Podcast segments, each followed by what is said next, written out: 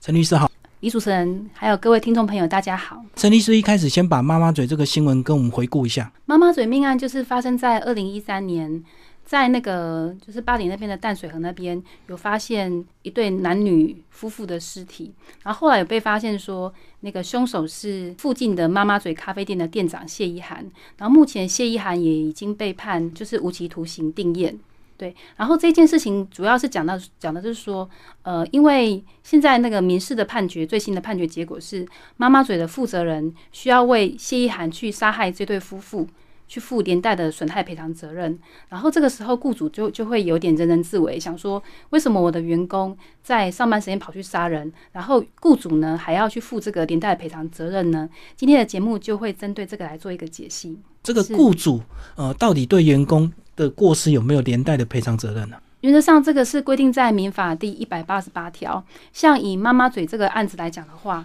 就是说现在最新的判决结果是。就是妈妈嘴这间咖啡店的那个负责人，他需要去负这个连带责任。嗯，所以就这个案子来讲的话，其实雇主是需要负连带责任的。今天讲这个连带责任部分，其实主要是民事的部分。民事就判断说，呃，雇主对于那个选任员工或是监督员工职务的执行，就是有没有过失。然后如果已经尽这个注意义务的话，然后还是那个会发生的话。那就是那这样才可以免责。不过通常这个举证的部分会比较困难一点。就民事的部分来讲的话，这样听起来雇主的责任非常大，因为他请个员工，那他也不可能去调查他的身家背景，那他也不能够控制他上班突然发作，或者是去伤害他的客人。像这个案子比较极端的地方，就是说这个谢意涵就是我们这个被告，他是那个妈妈嘴咖啡店的一个店长，嗯然后他在上班时间跑出去杀人，对，然后。就一般民众来讲的话，可能会很难想象说，因为上班时间，然后雇主怎么能够想到说你会出去杀人呢？嗯嗯，对。然后你这样出去杀人，结果居然雇主还要负连带责任。对。所以我觉得这个是一般民众比较难以想象的地方，就觉得说为什么雇主要负责这样子？嗯，好，那雇主到底要怎么自我保护？呃，这边的话可以分成四个步骤来看待，就我们去。一一的从这四个步骤一一解析的话，然后把自己该做的做好，然后不该做的部分呢避开的话，我们就可以去免除掉这样一个责任，就是在最大的程度之内。嗯，那跟我们讲这四个步骤。第一个步骤就是要去判断说，到底这是不是雇佣关系。但是通常我们来讲，第一步骤的话，其实还蛮容易成立的。嗯，因为在实物上的认定，就说就算你跟他没有签约，就是比如说临时叫一个小小李，然后过来帮忙，就是做。打打个杂，或是跑跑个腿这样子，就连这样的状况都会成立雇佣关系，都可能是完全没有雇佣关系的存在。但是在实物上是采取很实质的认定的，对。所以第一个步骤是那个判断有没有雇佣关系，然后如果有的话呢，就要继续去检视第二个步骤这样子。好，那我们讲说，呃，他来帮忙，如果他不拿钱，他只是自己跑来帮忙，这样子。雇佣关系是不是建立在一定要付薪水？薪水要看有没有实质的薪水，因为他可能有一些好处或者什么的，就不一定。对，然后最主要是去判断的话，会去判断说他们两个当时雇佣呢，还是纯粹的帮忙而已。这个东西可能就是要用个案来做认定。嗯，对啊，因为如果说有些人呃，这个朋友开店，我们去帮忙，那不小心害客人受伤了，那这个老板到底要不要 连带责任？要要看说他们这个帮忙的性质是不是有雇佣的性质在？对，这个可能要个案认定，会从很多方面去判断啊，比如说呃，是不是有一个。呃，就是监督指挥的一个关系啊，然后或是有没有领钱啊，或是说这个员工他如果没有领钱，他是不是可以相对的拿到什么样的好处？所以这样讲就是不是纯粹看有没有付薪水，即使你没有付薪水，也可能会被认定有雇佣关系，对不对？呃，薪水也是可以作为一个判断的标准，但是一对不对？对对对，所以变成说这整整个综合来判断，对，不是说有薪水一定有或是一定没有，因为有有可能得到利益的好处，就是可能有。有各种不同的利益可以得到，这样子哦，他有得到他对等的好处，就对，是嗯，好，那第二个步骤要怎么？呃，第二个步骤的话，就是去判断说，呃，这一位员工当时有没有在执行职务。如果他有在执行职务的话，这样子的话，就是说我们才继续需要去讨论。呃，有没有雇主没有连带责任？那如果他没有在执行职务的话，雇主就不需要负连带责任。然后至于这个执行职务的部分呢，实务上的判断是采取客观说，呃，我们简单来说啊，其实他还是采取比较容易成立这个就是有执行职务的状况。比方说，呃，客观上看起来，如果你是在执行职务，嗯，但事实上你不是，那这样子的话也会认为有事，所以完全以。外表上、客观上看起来有没有像是在执行职务来判断。我举一个例子来讲，就像之前我我我自己也接过一个 case，呃，就是有一个。就是货车司机，他利用上班时间开着他们公司的货车，然后就临停停在路边去买他自己要的彩券。那你看他其实不是在做公司的事情，他在做自己的事情，因为彩券是他自己要的嘛。对。但是他有一个有一个执行职务的外观，就是说那个他的货车上面是有公司的那个 logo 啊 mark，然后然后那个他也是在工作时间，所以。这个时候呢，法院就会认定说，雇主需要负连带责任，就是因为后来那个货车司机后面就有人追撞，因为他临停嘛。对，这个时候这个案子雇主是被判说要负连带责任。嗯，因为他在上班时间开公司的车去做他的私事，是，所以就被判定是有一个有一个那个客观的执行职务的客观的外在这样子。嗯嗯，哎，那如果这样讲，如果他是翘班的状态嘞，就是他没有跟公司报备，自己开着自己的摩托车去害别人受伤了。那雇主也无法控制他的行为。呃，如果是完全就是在上上班时间离开去做私人的事情的话，然后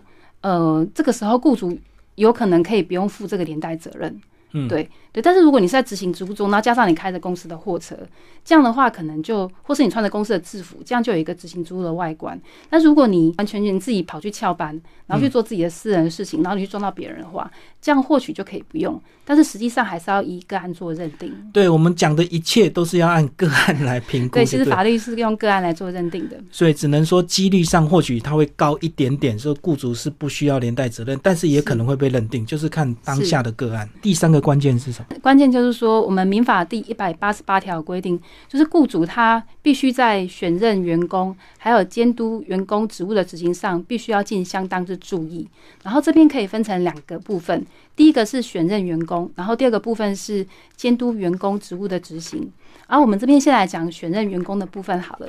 就选任员工的部分的话，我们就是一般说的那个增才，增才部分，雇主有没有去尽他的一个义务去？选出适任的员工，比如说好了，如果你是金融业，金融业不是你要帮客户保管金钱之类的，然后你在选任员工的时候，你并没有去注意他的品性，然后你就让随便一个，就是说看起来，甚至他在面试的时候表现也不看起来不是很稳重的感觉，然后你随随便便让这样一个人进来的话，就选任员工的部分这部分的话，雇主就会没有尽到一个。一一个注意义务这样子，就是在征才的过程，你有没有善尽你的义务去确保这个人的资料的真伪啦，或者是他相关证照是不是有一定的这个专业能力？他的专业技能这样。嗯，那如果随便请一个人，因为缺人，那你可能就有这个没注意。对，因为像我们会讲到这个部分，就是说，通常这是我们在官司里面嘛，雇主为了要免除连带责任，因为这个部分举证责任在雇主。对，所以雇主如果要去证明说自己选任员工。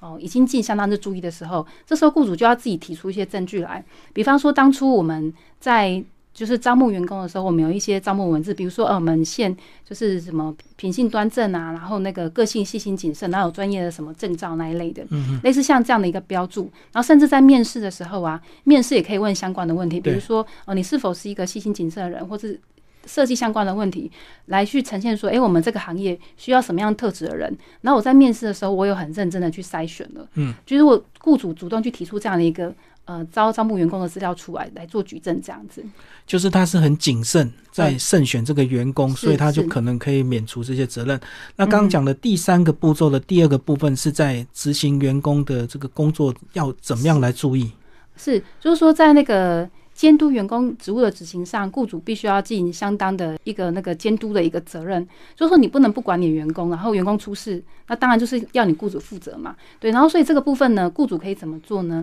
就是首先可以制定工作守则，嗯嗯，比如说呃，工作守则的话，每个行业。就是需要遵守的规定不一样。是。那如果说我们比方说员工会需要经常骑骑车或是开车的话，那我们在工作守则里面就可以跟员工约定说，哎，那个你骑车或是开车的话，必须要去遵守交通规则之类的。然后或者是说员工工作需要经常跟客户应对的话，那也可以去制定这个工作守则，针对那个员工跟客户就是互动可能产生的各种环节去做一个模拟，然后以及相相对应的一个处理机制。就是要把这些部分掌握好，或是甚至是说，他今天是那个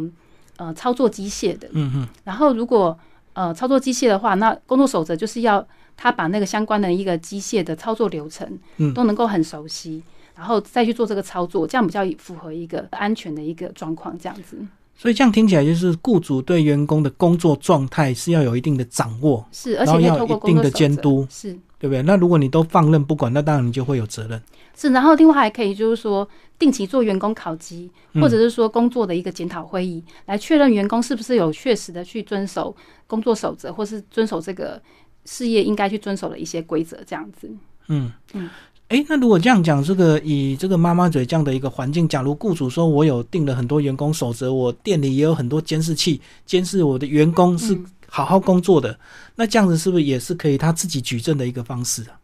呃，是，这是一个举证的方式。其实这个案子里面，妈妈嘴的雇主他是有提出一些证据出来，然后有去证明说，你看我们还是有在监督员工的。但是我有去研究这个判决，就是说，呃，在这个他们提出的证据，虽然说是。有相关的工作规则，嗯，然后或是他们也有开会，但是他们的工作规则其实比较没有着重在说，呃，当当你在跟客户应对的时候，呃，出了什么客户有什么状况，比如说那时候客户不是昏迷啊，对，身体不适，然后已经脸色很难看的，然后店员在这个时候竟然也没有发现客户脸色很难看，然后其他店员没有关系，对，就是他们有看到，其实那个他那个。就是说，店员去作证的时候都有说，我有看到其中某一个人，就是呃，就是脸色已经很难看之类的。但是他们看到这个状况居然没有处理，所以法院才会认为说，就是你这个雇主，你为什么没有在客人可能遇到比如说身体不适的状况的时候，然后去制定相对应的一个处理机制？他们提出来的工作都工作守则都都是跟，比如说我怎么去制作一杯咖啡啊、蛋糕啊这这一类比较有关，吃的比较有关，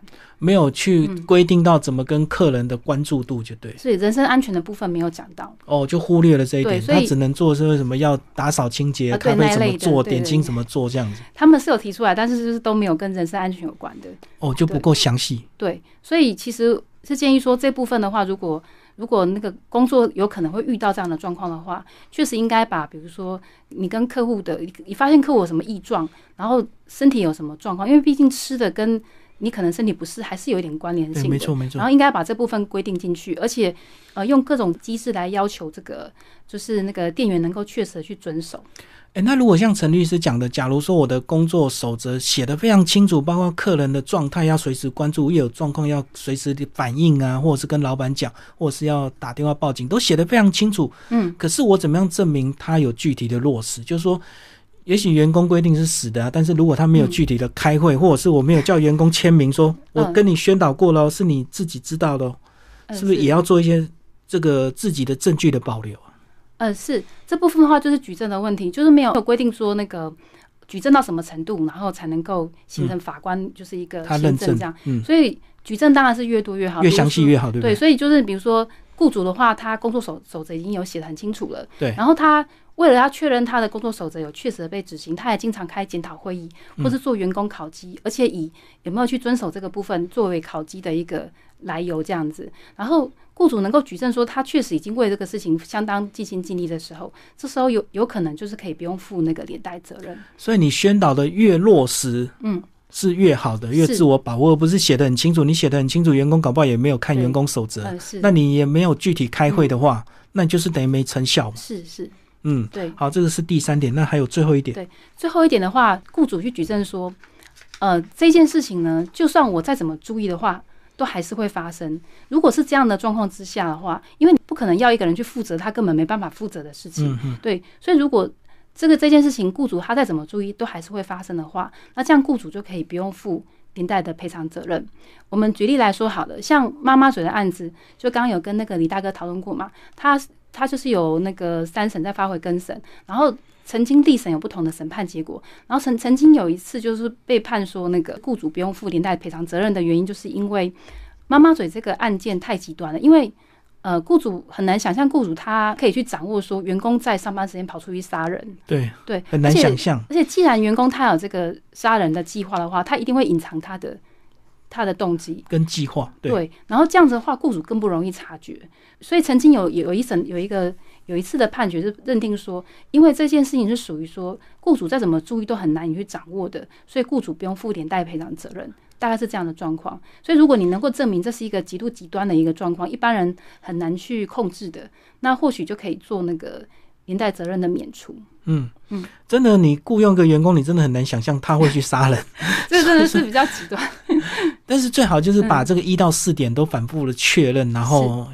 记录的越详实越好，对不对？是。嗯，那任何一点被法官采信都不一定，反正重点就是自己要保护好自己。嗯，是这四点的话是这样，只要有一点的话，就是说我们举证成功或是成立的话，那就可以那个我们就可以免责。对，所以这四点只要一点成立的话，就是我们就可以呃，就是雇主的部分就可以免责这样子。但是其实都不太容易成立，就是了。四点都很难，但是有四个方向可以让大家去思考。是的，哦，所以这个例子真的很极端。那你自己也这个跟着这个案子有一段时间了，那跟我们讲这个最新的现况好不好？最新的现况是那个就是雇主被判那个就是。要负连带的赔偿责任，嗯，对。然后这个时候，我身旁的一些人呢，包括当老板的，他们就会对这个新闻觉得很紧张，想说哇，害怕啊！你这样子上班时间出去杀人都要负责，对。所以雇主是有点人人自危啦。嗯。但是目前整个案子还没有确定，因为现在这个上是那个二审的部分，就是说有这个判决的结果，但是那个就是相关的人应该都还会再